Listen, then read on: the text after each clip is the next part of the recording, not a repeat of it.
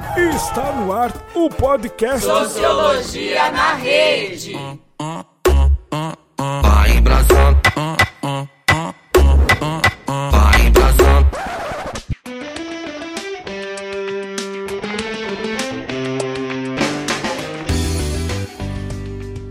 Olá, gente, tudo bem? Eu sou a Duda e nesse episódio a gente vai discutir a violência contra a mulher na pandemia de Covid-19.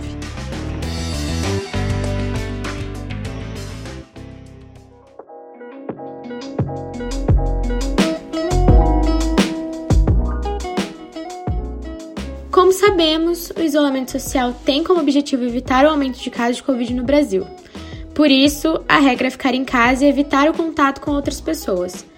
Mas, durante o isolamento social, as denúncias de violência contra a mulher cresceram, segundo dados do Ministério da Mulher, da Família e dos Direitos Humanos.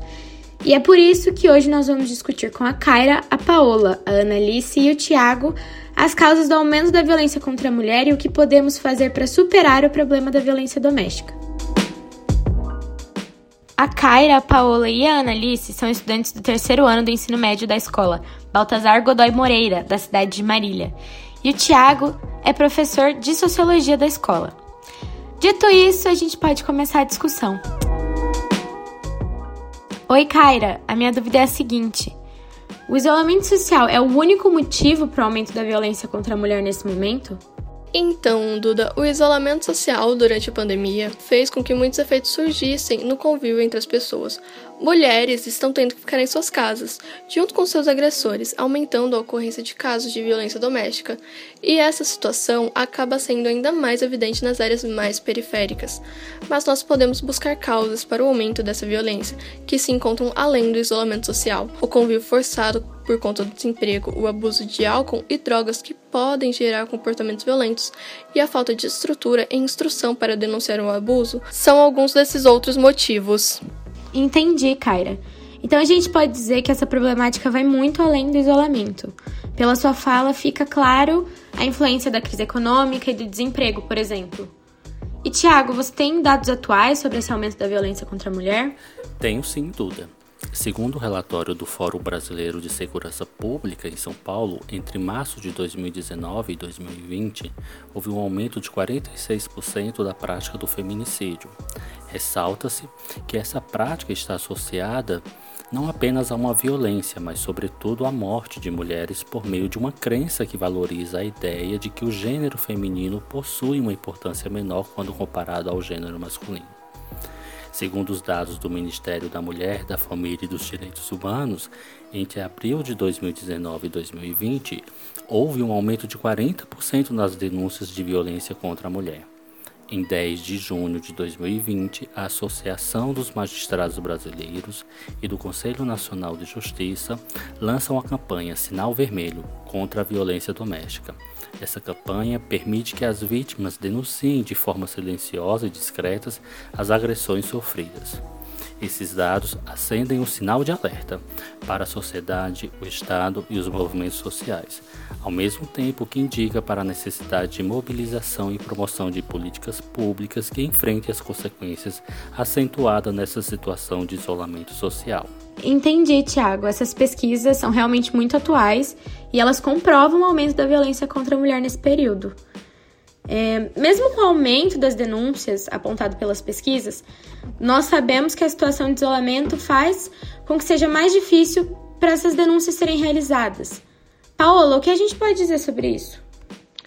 Por estarmos em isolamento social, torna-se mais complicado das vítimas denunciarem ou fugirem da situação que se encontram.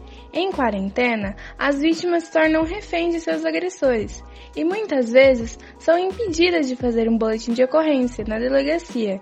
Por conta dessa situação, desde abril no Distrito Federal, é possível fazer esse tipo de boletim de ocorrência pela internet ou pelo telefone.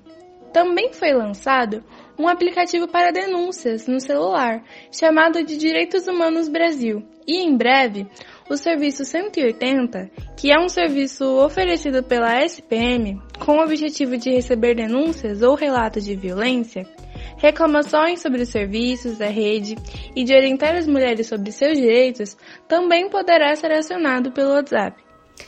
E Alice, você tem mais informações sobre essas novas formas de denúncia? Tenho sim, Duda.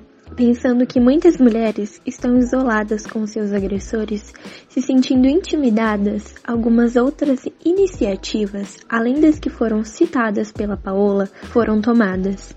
Alguns aplicativos, como o da loja Magazine Luiza, criaram um botão que direciona mulheres a um chat virtual para realizar a denúncia. Vídeos de automaquiagem com a função de mostrar para as mulheres que elas não estão sozinhas neste momento e até mesmo ensinar como fazer ligações feitas em códigos. Páginas no Instagram como Meta Colher e Vizinha Você Não Está Sozinha também foram criadas para que essas denúncias fossem feitas. Essas ações permitem que as vítimas se sintam mais confortáveis para fazer suas denúncias, porque elas podem ser feitas de uma maneira mais discreta e também que se sintam mais protegidas neste momento, que é tão complicado e perturbador. Obrigada, meninas, pela contribuição de vocês e obrigada, professor Tiago.